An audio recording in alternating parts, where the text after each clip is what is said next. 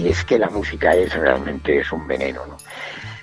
no me importa decirlo, es, es, es un baño de ego cada vez que subes a un escenario. Y la verdad es que es, eso, es el ver el cariño que te tiene la gente y que todavía te recuerda. Y, eh, la verdad es que eso no tiene precio. Estás escuchando Locos por el Podcast con Juan Carlos Campaña.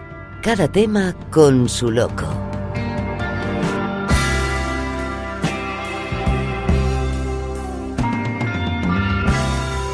Hola, bienvenido, bienvenida al manicomio del podcast si has llegado hasta aquí y no sabes eh, muy bien de qué va esto, resumiendo mucho, pues eh, este es un lugar donde vas a poder escuchar las historias más locas que nos van contando nuestros invitados.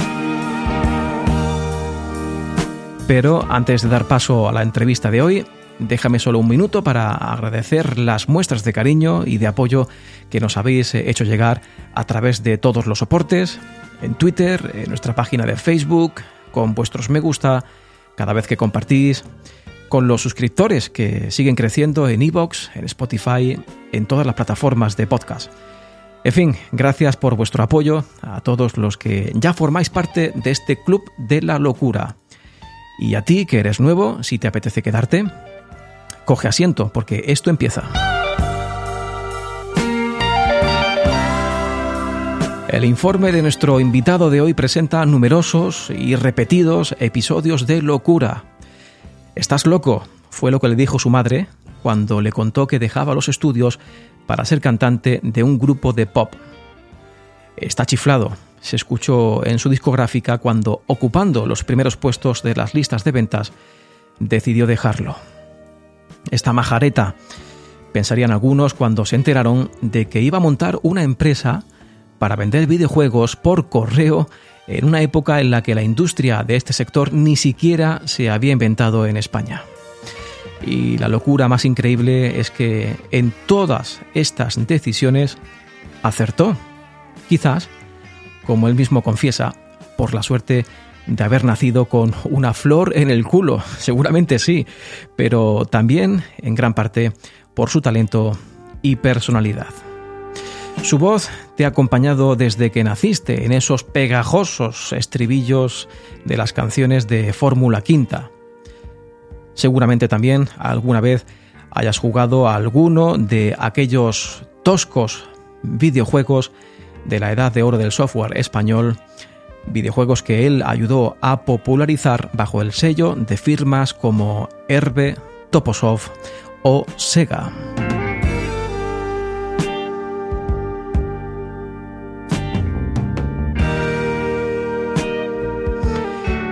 Si quieres saber más de la historia de este loco divertido, te invito a escuchar esta grabación, esta entrevista que mantuve con él hace unos días, de casi una hora de duración, en la que me confesó sus locuras.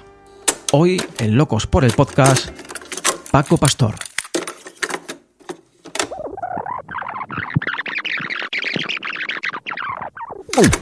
Volverás, dije aquel día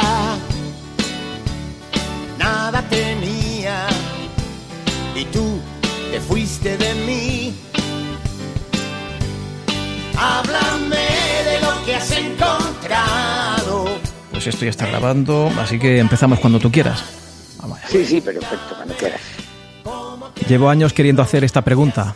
Paco Pastor, cuéntame, háblame de lo que has encontrado en tu largo caminar. Pues hombre, eh, eh, la verdad es que siempre eh, que lo pienso, ¿no? Pues digo, siempre digo que, que, he sido una persona afortunada, soy una persona afortunada. He podido, primero, lo más fundamental, he podido vivir siempre de aquello que me ha gustado. Con lo cual es una sensación de no haber trabajado nunca. eso es, eso ya es un, eso es un hito, ¿no? Una suerte tremenda, sí.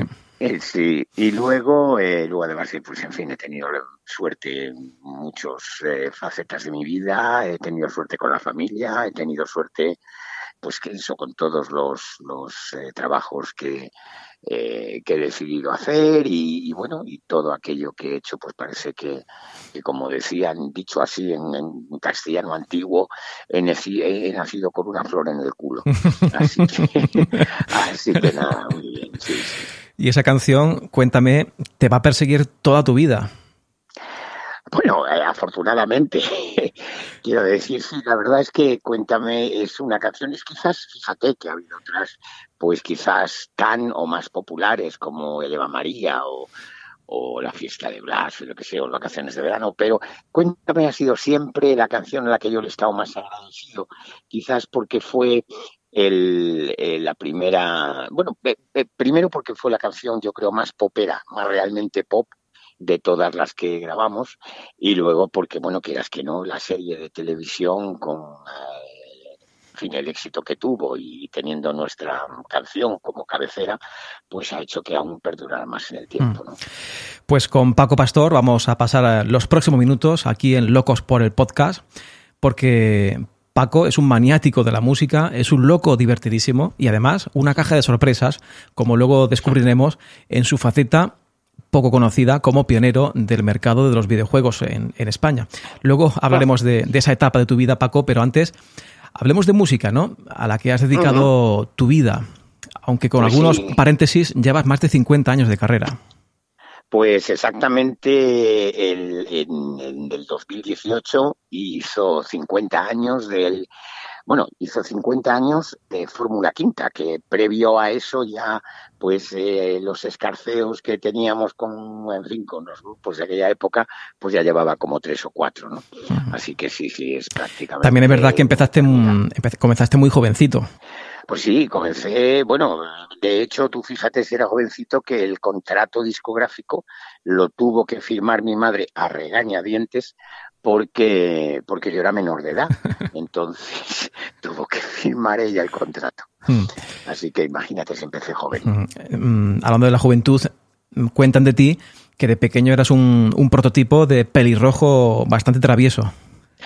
Sí, la verdad es que era pelirrojo, pecoso, y además el ser pelirrojo es que mi nieta pequeña, eh, bueno, mi nieta pequeña no, porque ahora tengo otro nieto más pequeño todavía, pero una nieta, Olivia, es pelirroja y también pecosa. Y ya le tengo dicho, digo, ten mucho cuidado, digo, porque aunque es algo, en fin, que a la gente como que le cae muy simpático y tal, digo, pero en el cole cualquier travesura que hagas te identifican inmediatamente, porque en entre todo el grupo de gente que esté haciendo lo que sea, enseguida dicen, ahí está el pelirrojo pelirrojo, el pelirrojo ha sido. Y, y, no me escapaba nunca, nunca, nunca, nunca. Siempre me pillaban haciendo todo lo, todas las travesuras.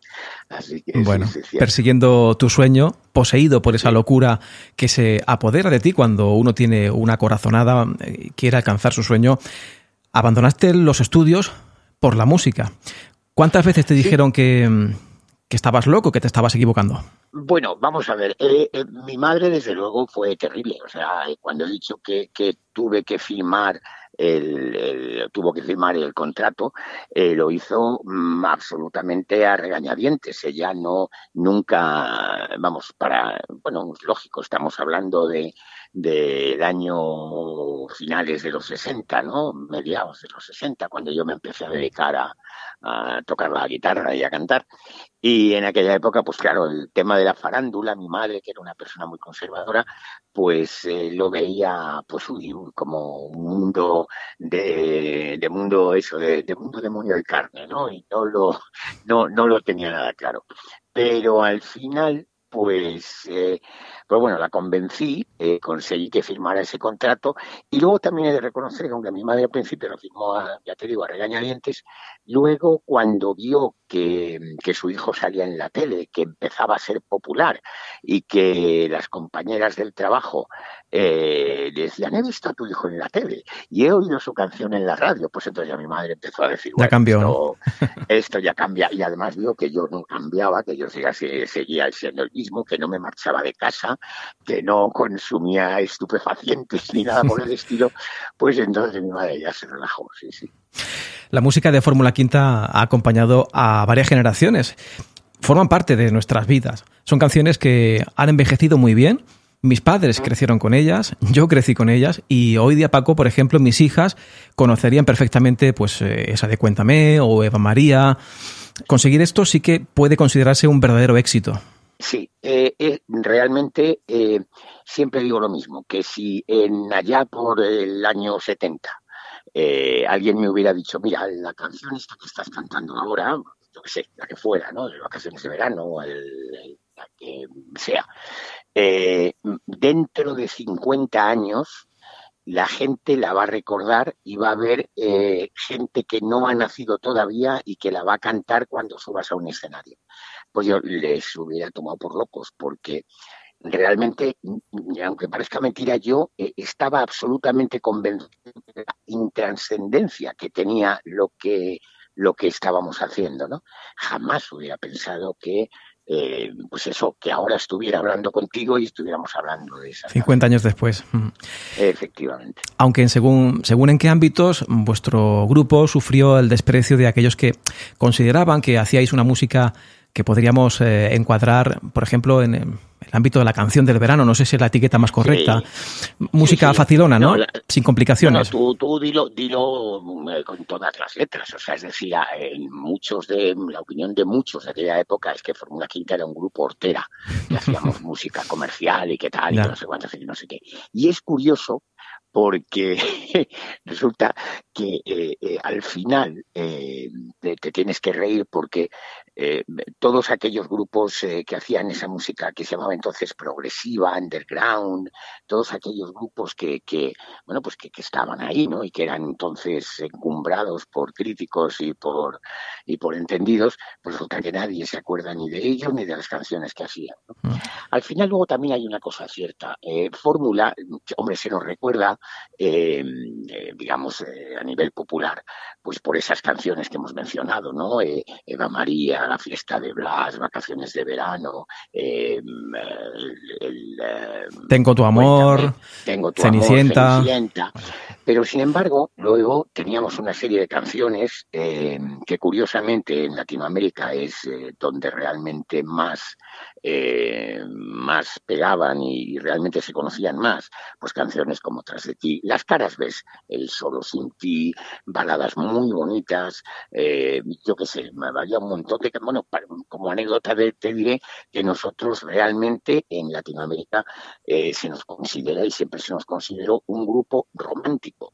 Es decir, nosotros siempre raro ha sido el año y te digo hasta, hasta el 2018 que, que ya decidí dejar de momento, ¿eh? que yo tampoco soy muy drástico en estas cosas, pero el 2018, como eran 50 años, decidí ya con la gira del 50 aniversario dejar de actuar. Pero todos estos años, el, si tú me llamas un 14 de febrero, yo estaba en Perú, en Colombia, en Puerto Rico, en Miami, estaba siempre fuera porque era el es justo el día en que en que la gente allí pues eh, más se acuerda de Fórmula Mm. Quinta. Pero Paco, eh, ¿te hicieron daño ese tipo de críticas que recibías aquí en No. España? O sea, ¿te sientes reconocido musicalmente? Sí, sí, sí, sí, sí. Yo creo que el eh, pero vamos, más que reconocido. Eh, en aquel momento, quizás, pues por aquello del, de, esa especie de, orgullo juvenil que uno tiene, ¿no? Y, y no, ¿cómo sabes? Si somos los que estamos vendiendo aquí un millón de discos y aquí eh, eh, somos los y nos están poniendo a parir. Pues en aquel momento a lo mejor mm, sí nos sentíamos, y de hecho yo creo que tuvo mucho que ver en la, disolu- en la disolución del grupo. Pero, pero ahora, mm, si tú me preguntas, yo me siento, vamos, el- todos los del grupo nos sentimos súper eh, reconocidos, ¿no? Y es que es que es, es que es evidente, ¿no? Mm. Incluso muchísimos de, de aquellos críticos duros como José María Íñigo, como yo qué sé, como Carlos Tena, como eh, ahora cuando hablo con ellos, eh, bueno, ya con José María poco puedo hablar. Con Íñigo no. Efectivamente, pero, pero ellos mismos reconocen el enorme error de despreciar una música que por otra parte era la música que gustaba a todo el mundo. ¿no? Mm. Ha mencionado pues eh, este motivo como una de las causas que pudo originar ¿no? la separación del grupo y te va a preguntar precisamente por eso, por qué Fórmula Quinta tiró la toalla cuando estabais en la cresta de la ola. Pues mira, eh, efectivamente, efectivamente, eh, una de las eh, fueron varias razones. Primera, pues tú fíjate que nosotros estuvimos eh, nueve años prácticamente, prácticamente sin, eh, sin tener una, una, una vida familiar. O sea, mis dos hijos nacieron y yo no los vi crecer. lo mismo pasó con todo el resto del grupo. O sea, todos nos casamos, tuvimos hijos y realmente nos pasábamos en aquella época prácticamente eh, la vida en la carretera, eh, mm, eh, tanto en España como que también fuimos el primer grupo que, que íbamos a, que fuimos el primer grupo, no el primer artista español, ya Rafael, eh, digamos, fue el precursor pero como grupo, pues fuimos los primeros. ¿no? Entonces, ¿qué ocurre? Que nos pasábamos allí los inviernos. Eh, luego veníamos aquí justo eh, un mes, eh, digamos, antes en primavera para grabar la, en fin, una serie de temas que luego salían en verano y aquí en verano y todo el otoño y todo hasta diciembre, pues estábamos viajando. ¿no? Entonces, estábamos un poco hartos de eso. Eso por una parte. Luego, por otra parte, vuelvo a repetir, la, la experiencia de la juventud y esa especie de prepotencia que te da decir nada, ya lo hemos conseguido todo, hemos tenido, no, no sé cuántos discos de oro, 10, 12, no me acuerdo, y en aquellos tiempos los discos de oro eran por 100.000 unidades, cuando pocos eran los que tenían tocadiscos, o sea que estábamos prácticamente en todos los hogares. Entonces esa prepotencia de decir, ya no podemos hacer más, hemos conseguido todo, eh, estamos en... Y, decidimos eh, eh, pues dejarlo ya. La verdad es que fue una buena idea, porque, como tú has dicho, nos marchamos en pleno éxito. Y eso hizo que, bueno, que, no cansáramos, o sea, nos marcháramos antes de que, de que la gente se cansara de nosotros, ¿no? Y eso ha hecho que, que todavía estemos en el recuerdo y, la gente pues eh, pues todavía nos, nos quiera. ¿no? Eh, Paco, sería injusto hablar del éxito de Fórmula Quinta y no mencionar a esos compositores como José Luis eh, ah. Armentero ¿no? o Pablo Herrero. Efectivamente. Bueno, Pablo, y además me alegro infinito que seas tú quien haya sacado el tema. Pablo, yo siempre digo que, que, que, que Fórmula Quinta no hubiera existido sin Pablo Herrero y José Luis Armenteros, y que desde luego Pablo Herrero y José Luis Armenteros hubieran existido sin Fórmula Quinta. Y la prueba está en que han sido, siempre lo digo, los compositores, bajo mi punto de vista, más eh, prolíficos y sobre todo más, eh, más diversos. Todoterrenos. Que, que ha habido, efectivamente, que ha dado el pop español. Es que tú imagínate, solamente así por decir un poquito, Basilio, aquel eh, negrito que cantaba el, el eh, cisne cuello blanco, cisne cuello negro, Juan Bau, como una ola de Rocío Jurado, Nino Bravo, libre, un beso y una flor, Harcha, libertad sin ira, que fue el himno de la transición, eh, Cuéntame, eh, en fin, es que compusieron tantas y tantas canciones para tantos artistas diferentes que, verdaderamente son sorprendentes. Eh, desgraciadamente José Luis no está con nosotros, pero Pablo sigo mm, viéndole prácticamente, rara es el mes que, bueno, ahora con la historia del coronavirus, pues hace un par de meses que no le veo, pero le sigo viendo, le sigo queriendo, me parece una persona, pues como José Luis, sencilla, eh, asequible, solamente vive por y para la música, es, es una persona encantadora y, súper eh, amable, ¿no? Entonces, eh, ya te digo, sin ellos probablemente Fórmula no hubiera existido porque fueron los autores de pues del 90% de los éxitos, claramente. ¿Qué se siente cuando se apagan los focos, no? Porque también viviste la música desde el otro lado de la, compañía, pero mm, en la, parte, digamos, ejecutiva, ¿no? En la compañía CBS, creo que era. Correcto. Pues mira, fíjate, como digamos la decisión de, dejar el grupo. Fue una decisión propia, quiero decir que no, no, no fue algo que nos vimos obligados, pues porque la compañía ya no, la compañía discográfica no quisiera renovar el contrato, sino todo lo contrario, estuvieron presionando para que no nos separáramos. Eh, como fue una cuestión, una decisión personal, Pues la verdad es que los focos, digamos que, que el interruptor lo, lo apagué yo, o sea, es decir, lo hice con pleno conocimiento. Y, y, luego, efectivamente, estuve en el otro lado del mostrador, estuve, como has dicho, en CBS, y aprendí un montonazo, aprendí un montonazo, pues porque allí tuve la ocasión, eh, pues de, de, tanto de director artístico en, en, el producto local, pues de participar en los lanzamientos pues de artistas, pues fíjate, tan populares como fueron Pecos o Iván o Miguel Bosé o eh, me acuerdo que empecé allí con la misa campesina de Elsa Baeza y, y Carlos, Me Carlos Mejía y los de los Paracagüina. Eh, Perales también creo, ¿no? Eh, sí, Perales, eh, yo que sé, Victoriana, por mm. supuesto, eh, un montón de artistas que, que, que, bueno, que es maravilloso ver mm, luego el trabajo que lleva en sí las, los lanzamientos y cómo se eh, vistos desde el otro lado, ¿no? Y fue una época también muy, muy, muy bonita y muy que viví muy intensamente. Fueron, me parece que estuve cinco años en, en CBS, además también en el departamento internacional, también llevando, pues fíjate, tuve ocasión de conocer a, pues desde eh, Earth, Wind and Fire, Casi a, nada. a Roberto Carlos, pasando por Billy Joel, que era uno de mis ídolos. En fin, eh, fue una época también eh, que guardo un recuerdo um, gratísimo de aquella época. ¿Y de la música que se hace ahora, qué opinión tienes?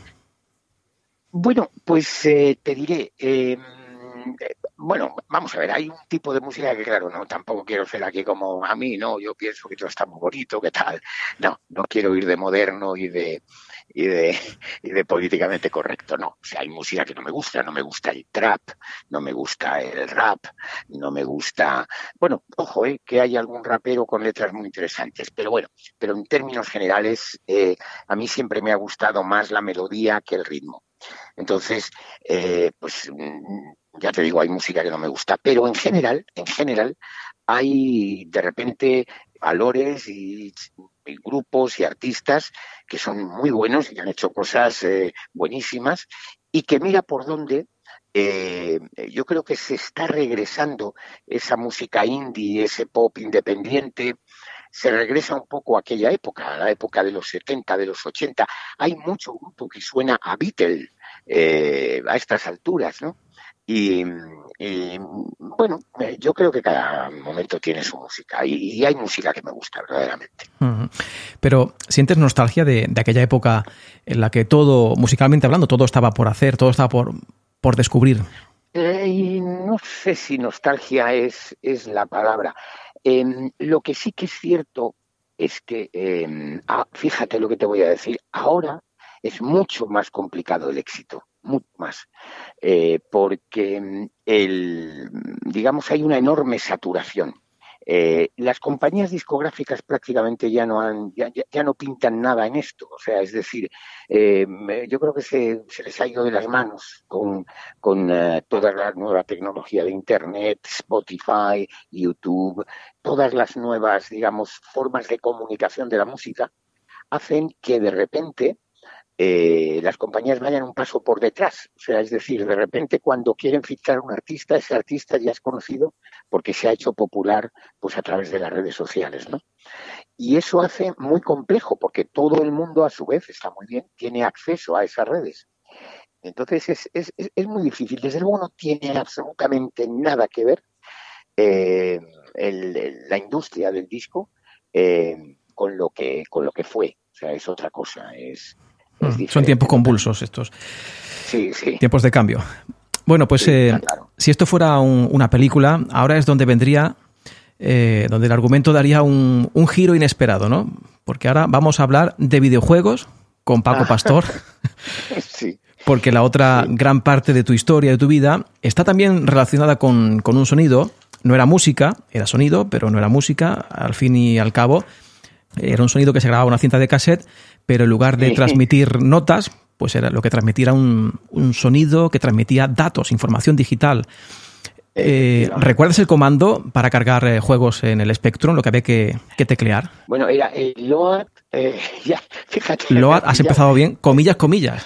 eh, comillas, comillas, eso es. Y luego empezaba ese, ese Pues, que- pues, esto, ¿no? eh, eh, efectiva- Qué bueno. Eso era, Esto- efectivamente. Hoy día, pues puede parecer eh, algo arcaico, ¿no? Sí, sí, pero sin embargo, tú fíjate, eh, eh, era lo que había.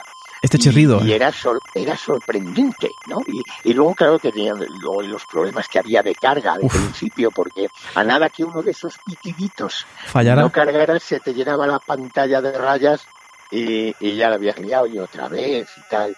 Y, y había una cosa que era ajustar el azimut El del tono cassette del cassette, sí, sí. con un, con un tornillito en, en la cabeza lectora había que mover, había ahí un tornillito con un destornillador, pues eh, según cómo se Pero levantaba era, un poquito, era, era un ritual, ¿no? Lo de cargar un Pero, videojuego. hombre, claro, claro, claro, claro. En los años, nos referimos a bueno. años, años 80. Y Sí. este en concreto que hemos escuchado era el sonido, el chirrido, ¿no? Que, que hacían los Sí. míticos Spectrum. Los que crecimos en aquella época, pues tenemos marcado ¿no? a fuego esos tonos de, de carga. Claro. Y por lo que he visto, pues eh, al volverlo a escuchar, ¿no? Se te vienen muchas cosas a. muchos recuerdos a la cabeza. Pues sí, ya lo creo, ya lo creo. Eh, eh, me acuerdo que, bueno, fíjate, hemos hablado, eh, bueno, fíjate, no fue un salto tan, tan, eh, tan disparatado, porque mm, te he comentado que en CDS eh, fue una época en la que aprendí un montón y todo ese aprendizaje me sirvió luego para meterme en el mundo de los videojuegos, que me metí de una forma absolutamente, digamos, casual. Eh, estaba de vacaciones en, Málaga, en casa de unos amigos, y, y de repente llegaron unos, unos críos que tenían, pues no sé, que tendrían eh, 13 años o 14 años, y llegaron con un aparato y lo enchufaron a la tele, y de repente te creaban ahí, yo les veía que te creaban unas cosas y empezaban a salir unas rayas de colores preciosas y hacían unos dibujos y un... eh, Claro que yo era brujería, ¿no? Parecía brujería. que, claro, claro, y yo dije, digo, ¿esto qué es? Dice, hombre, esto es un, esto es un Commodore Big 20. Y dije, digo, ¿cómo que qué? Dice, sí, esto es un ordenador, eh, tal, no sé qué. Aquí, entonces ya, bueno, por supuesto, cargaron juegos, pero que también hacían programación, o sea, es decir, decían un, eh, bueno, fíjate que estudié Basic, ¿no? Pero que tal, eh, go, to, tal, no sé qué, dabas ahí, y, y entonces salían, pues eso, unas rayas que simplemente eran rayas que se desplegaban de colores, de una forma aleatoria y tal. Y a mí aquello me fascinó. Y entonces decidí investigar un poco más. Y así es como empecé, pues metiéndome en el mundo de los videojuegos. Y sí, efectivamente, también, como he dicho al principio de, de esta conversación, pues tuve la suerte y nací con el- la flor en el culo. Porque, Una vez más, porque- ya van dos. Pero una- eh, que es una constante más. en tu vida. Dejas los Sí, estudios para apostar Sí, por tu sí. carrera musical y unos años después dejas tu exitosa carrera de artista para probar suerte en el mundo de los videojuegos. Y de nuevo vuelves a acertar. nuevo, claro, y, y resulta que la compañía que, que monto con otro amigo, con otro que era compañero de CBS, eh, pues resulta que se convierte en, bueno, todos aquellos que tengan ahora una cierta edad, pues recordarán y que hayan estado involucrados con videojuegos, recordarán una compañía que se llamaba Herbe, Herbe Software. Y, entonces ahí esa compañía, que empezamos siendo nada, eh, dos amiguetes, pues empezó a crecer, a crecer, a crecer, a crecer y se convirtió en la, en la digamos, en la distribuidora más importante de videojuegos en el país. Creamos una industria que no existía y, eh, y bueno, y, y fue un, un exitazo increíble. ¿no? Sí, pero al principio me imagino que de, de nuevo volvieran a sospechar de que te estabas eh, volviendo loco y, y que te estabas equivocando. Esto te lo volverían a decir, ¿no? Pero ¿qué estás haciendo? Eh, bueno, la verdad es que eh, ya por lo menos la gente que me conocía ya, eh, no sé, me eché una fama como de, un poco como de gurú, ¿no? De que, de que aquello que yo me metía, pues resulta que acertaba, ¿no? Y ya no se extrañaron tanto, no, no, no, al revés, eh, al menos en mi familia, vamos, en mi entorno, eh, la gente apoyó sin duda alguna, ¿no? Y, y la verdad es que fue muy bien, fue un, un descubrimiento. luego, tampoco estaba tan separado de la música, porque al final los programadores eh, hicimos también nuestra propia, nuestro propio sello de producto Topo, local, que Toposoft. Topo, Toposoft, efectivamente. Entonces los, los programadores eran como los artistas de una discográfica. Sí. Y luego los, los lanzamientos de los videojuegos eran, tenían también mucho de seguidores, de fans, de, de gente que seguía a esa gente. Eh, bueno, Dynamic, que eran, eh, digamos, también una compañía eh, española y que eh, de programadores y que tuvieron unos éxitos extraordinarios, los hermanos Víctor y Pablo, ¿no? Pablo Ruiz y Víctor. Y, también, pues, con su Abu Simbel, que por cierto los distribuíamos nosotros, ellos eran programadores, tenían su sello, pero Herbe Software distribuía también ellos, ¿no? Los distribuía a ellos. Entonces, estaba todo como, como, bueno, me acuerdo que una de las cosas que hice al segundo año de existir Herbe fue algo tan típico de las compañías de discos como un recopilatorio. El Super 10. En nuestro caso, el Super 10, efectivamente, el Super 10. Y luego otro año hicimos el lingote. El lingote. Y el, eh, eh, que, que, no era otra cosa nada más que eh, el típico disco de las compañías que sacaban en Navidad, el, compilatorio de, el recopilatorio de, de los éxitos del año, pues lo ponían todas las canciones en un disco y las sacaban. Pues yo eh, lo que decidí hacer pues es eso, el Super 10 y el lingote, que no eran nada más que cada uno de los juegos que habían sido más vendidos, pues hacer un pack con ellos y, y sacarlos. Esto, ¿sabe lo que pasa? Estoy dándome cuenta que en esta conversación, que ya soy muy mayor, porque, porque me, empiezo, me empiezan a venir recuerdos. Por ejemplo, me estoy acordando ahora de la anécdota del Super 10, y es que tuvo que pararse. Nosotros fabricábamos como empresa, ya como Herbe, fabricábamos en la fábrica de CBS, porque yo, lógicamente, pues como había estado en CBS tantos años. Los contactos, pues, ¿no? Mantenían los contactos. Efectivamente. Claro. Entonces, fabricábamos allí y llegó la Navidades y tuvimos que facturar, eh, perdón, que fabricar los, el, el Super 10. Eh, eran ni más ni menos que un millón de cassettes, porque se vendieron, eh, o sea, hicimos una tirada de, eh, de inicial de 10, de 100.000, me parece, ¿no? No, efectivamente, de 100.000. Entonces, se tuvo que detener, tuvo que detener CBS el lanzamiento de Julio Iglesias que tenían para Navidades porque no daban abasto con lo nuestro, claro, y lo nuestro les, dejaba más dinero eh, a nivel de fabricación que lo de Julio Iglesias. Así que, en fin, anécdotas ahí para, sí, sí. para, para contar. Porque, no, sí. Para que nos hagamos idea de la dimensión ¿no? que, que, tomó aquello en pocos meses, porque aquello fueron meses, ¿no? En, en un principio importabais sí, A, a, España los lanzamientos para 8 bits que se producían en el Reino Unido. Sí, sí, sí. Pero después, a los pocos meses, años, eh, bueno, lo, lo distribuíais por correo, pero es que después, a los pocos meses, ya estabais en el corte inglés, en todas las claro, grandes superficies de. España. Sí, eh, bueno, eso fue, la verdad es que ha sido una historia eh, fascinante. Eh, bueno, han escrito libros sobre ello y tal, porque es que es, es increíble cómo nació el, el, videojuego en España, cómo se implantó. Y claro, estabais inventando una, una, industria que no existía, estabais inventándolo. Sí, sí, sí, efectivamente, así era. Y como tú has dicho, pues, eh, eh, pues eh, en principio empezamos distribuyendo a todas las compañías inglesas importantes, Ocean, Imagine, eh, US Gold, eh, yo qué sé, Durel, todas las que había, ¿no? Y, y, y, es que hubo un momento en que nuestra compañía, pues es que distribuía prácticamente el 85 o el 90% de, de los videojuegos que, europeos, ¿no? Entonces fue una época muy, muy, muy, muy intensa, digamos, y, y muy bonita. Y gran parte del éxito que tuvo el Spectrum en, en España es gracias a la estrategia comercial de, de Herbe, estrategia que tú diseñaste porque tener ah, videojuegos en, originales en casa en aquella época era casi un lujo, ¿no? Y, claro, y la piratería claro. estaba al orden del día. La decisión claro. fue tuya y era arriesgada, ¿no? Pero funcionó. Una bajada de, sí. de, precios temeraria de vuestro catálogo hizo que las ventas y la popularidad se disparasen. ¿Cómo se te ocurrió la, la idea? Bueno, eh, es otra de las cosas que ya te digo. Eh, la flor en Sálvase a la parte eh, vuelve a aparecer. Claro, yo me daba cuenta eh, de, que, eh, de que teníamos, eh, había una base instalada de ordenadores de Spectrum ya no te quiero contar, pues ya estaba también Amstrad, ya estaba Commodore, bueno, Commodore, MSX. Al principio, MSX, todos estos sistemas, pues que había solamente en Spectrum más de un millón de, de ordenadores de, de, de 24, de 48K y tal, bueno. Y sin embargo, eh, un éxito, por decirlo así, eh, grande, como podía ser el Decathlon, que fue uno de los primeros, pues resulta que vendíamos 10.000 eh, escasamente.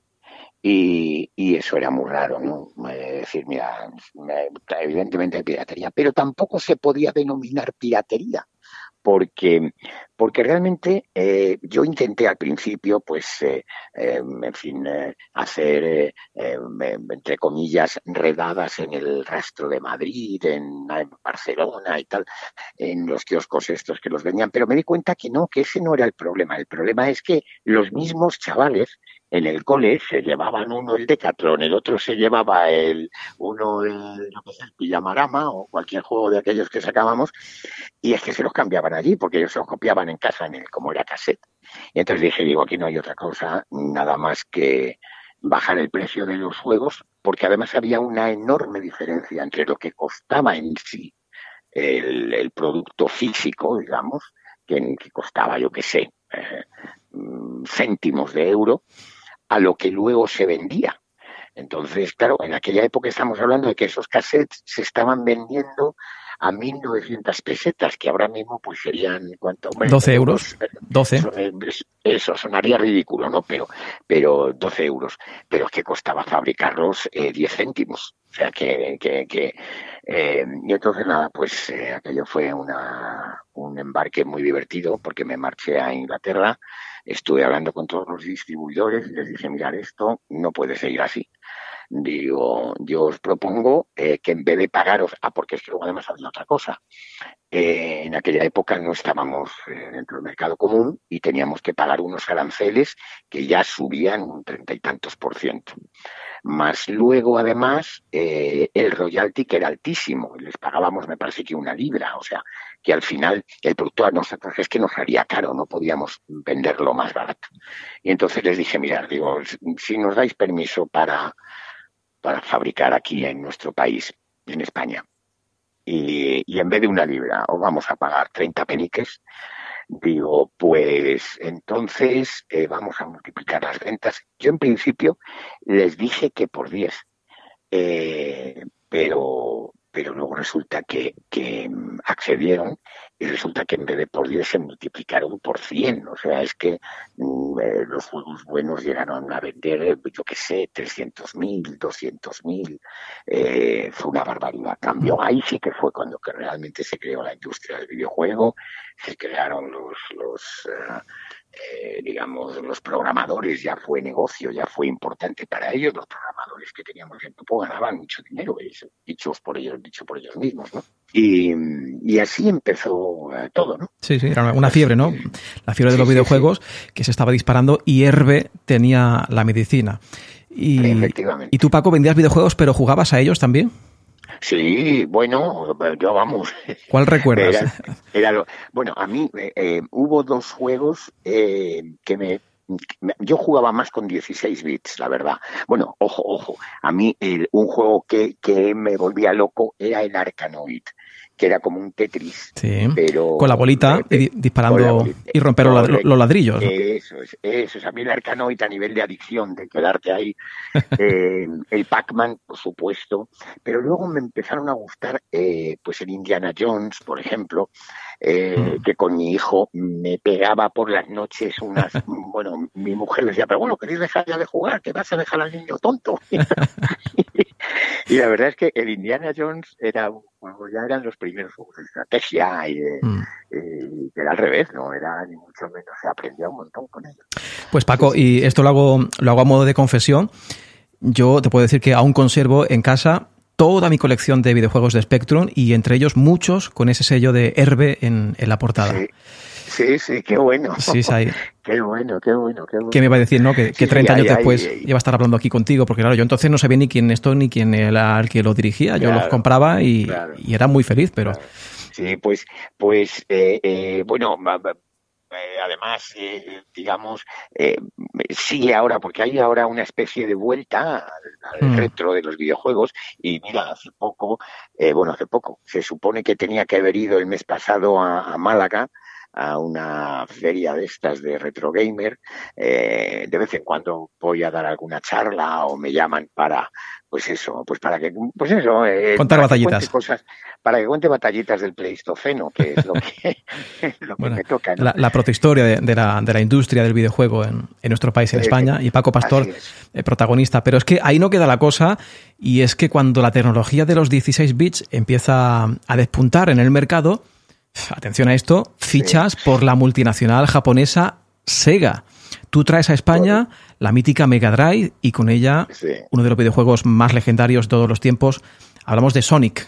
sí. Otra vez ahí estabas bueno. en, en la pomada. Eh, Sí, la verdad, la verdad que sí, que, que, que después de Herbe, efectivamente, los eh, eh, también es que yo, yo creo que he tenido mucha suerte porque dio la casualidad que en Palma de Mallorca se hizo una eh, una especie de todos los años había un- una, una especie de reunión. Todos los eh, fabricantes, todos los distribuidores, todas las compañías de software a nivel europeo y a nivel mundial y eh, cada año se hacía en un sitio. Eh, pues un año recuerdo que lo hicimos en Chicago, otro año lo hicimos en Malta y un año se decidió que se hiciera en Palma de Mallorca.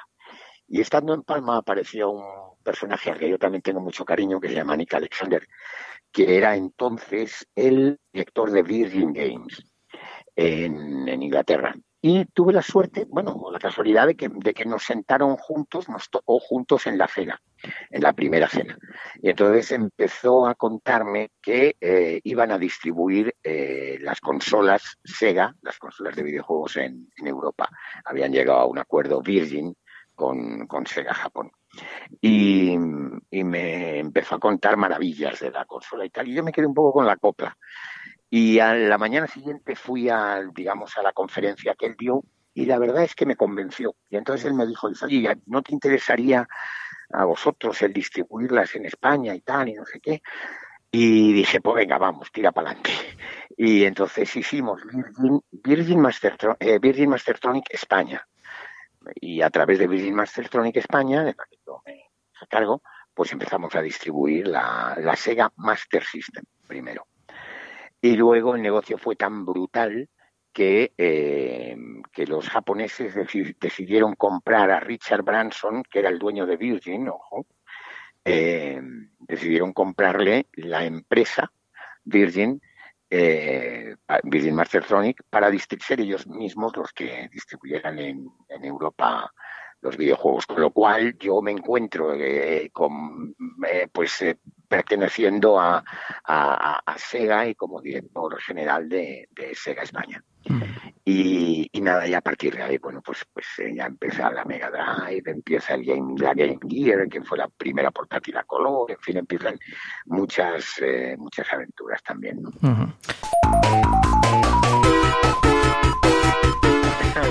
¿Recuerdas esto también, no? Sonic. Sonic. El Sonic.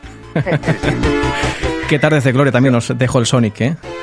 Sí, sí, sí, Sonic fue, bueno, mira, me acuerdo que concretamente eh, con el Sonic, ¿ves lo que te digo, lo de las, bachate- las batallitas del viejo, del ancianito?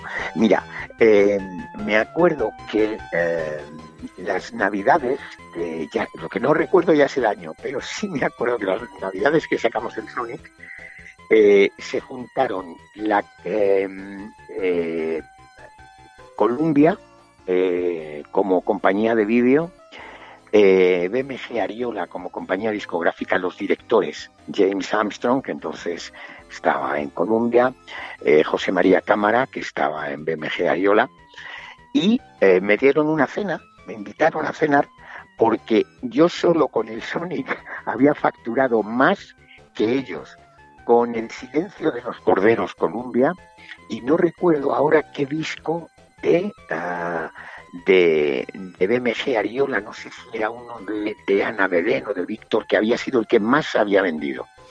O sea, es decir, el Sonic, ese muñequito, ese porco espín, eh, ese erizo, eh, había, había facturado más que, que el, el disco de mayor venta y el, y el vídeo de mayor venta en aquella época.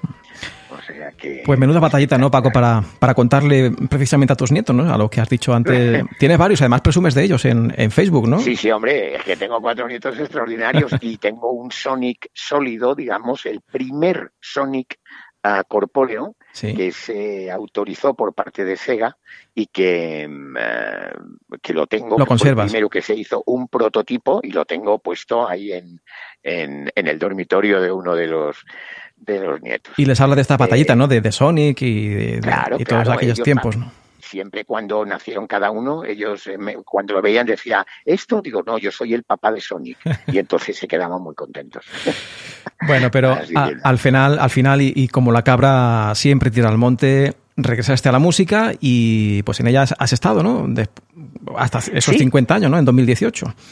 Pues efectivamente. Y, pero Sí, tampoco eh, te acabas de despegar, ¿no? Siempre estás ahí, siempre que te Hombre, llaman, dispuesto a, a es que- participar. Eh, claro, siempre que ve- siempre que puedo y tengo oportunidad, pues yo que sé, de colaborar con algún amigo, eh, de pues, cualquier cosa benéfica o eh, ahora mismo en una asociación de músicos que se llama Pioneros de Madrileños del Pop y tal, pues siempre participo en aquello que me llaman, ¿no?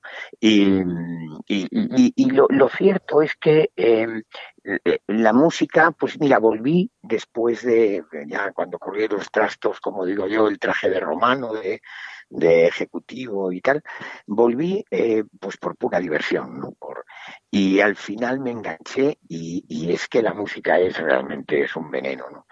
Eh, no me importa decirlo, es, es, eh, es un baño de ego cada vez que subes a un escenario. Y la verdad es que es, es eso, es el ver el cariño que te tiene la gente y que todavía te recuerda. Y, eh, la verdad es que eso no tiene precio. Bueno, Paco, pues llevamos a casi tres cuartos de hora. Vamos a ir acabando.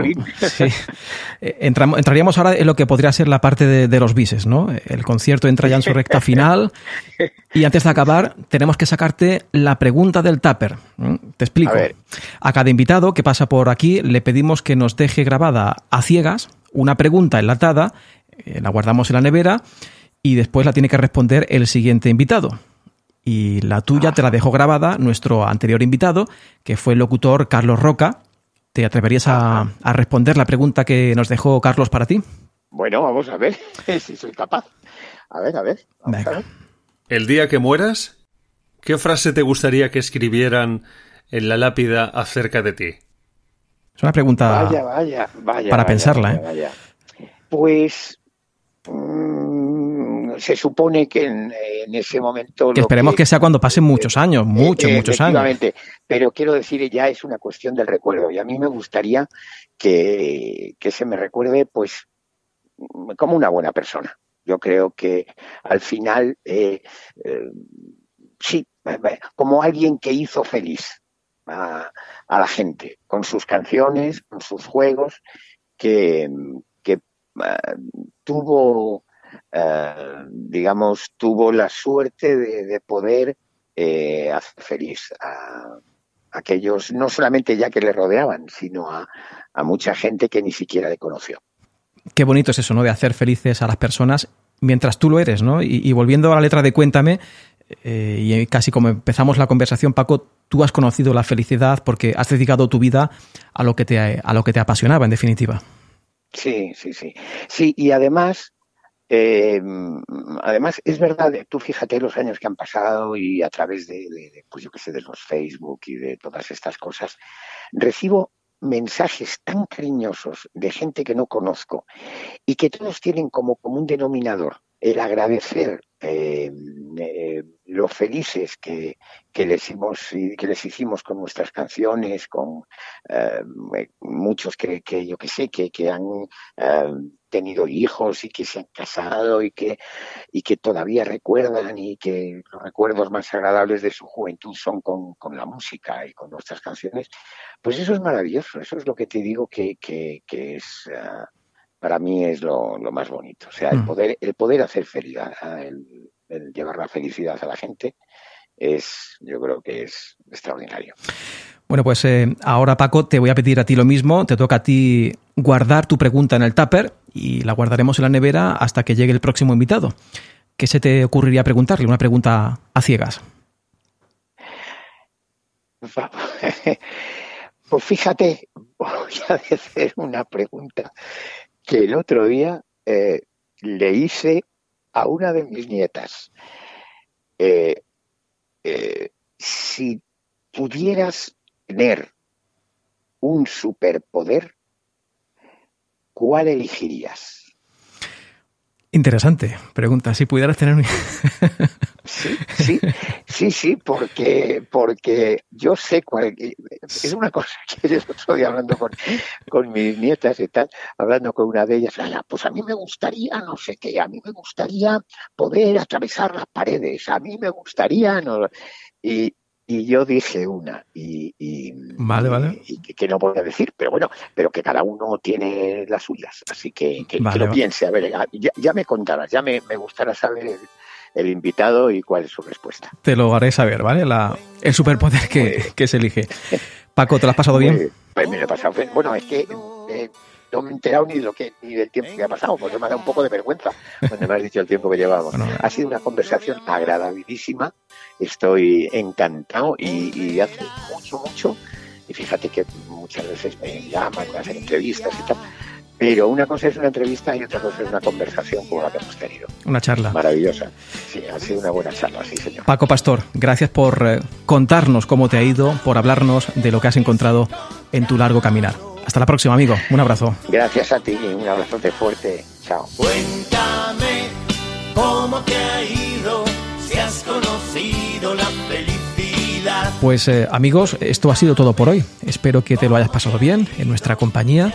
Si te ha gustado, lo único que pedimos a cambio de nuestro trabajo es tu apoyo. Puedes mostrarnos tu agradecimiento de muchas maneras, la más sencilla, dándole a ese botoncito de suscribirte en la plataforma en la que nos hayas encontrado, ya sea iVoox o Spotify o en cualquiera de las que estamos presentes. De esa forma, suscríbete y estarás ayudando para que este manicomio siga creciendo y cada vez más gente pueda conocernos. Al mismo tiempo, estarás siempre informado del lanzamiento de próximos capítulos. Porque volveremos. Volveremos el mes que viene con una nueva historia, si tú lo quieres. Queridos locos por el podcast. Hasta la próxima. Chao.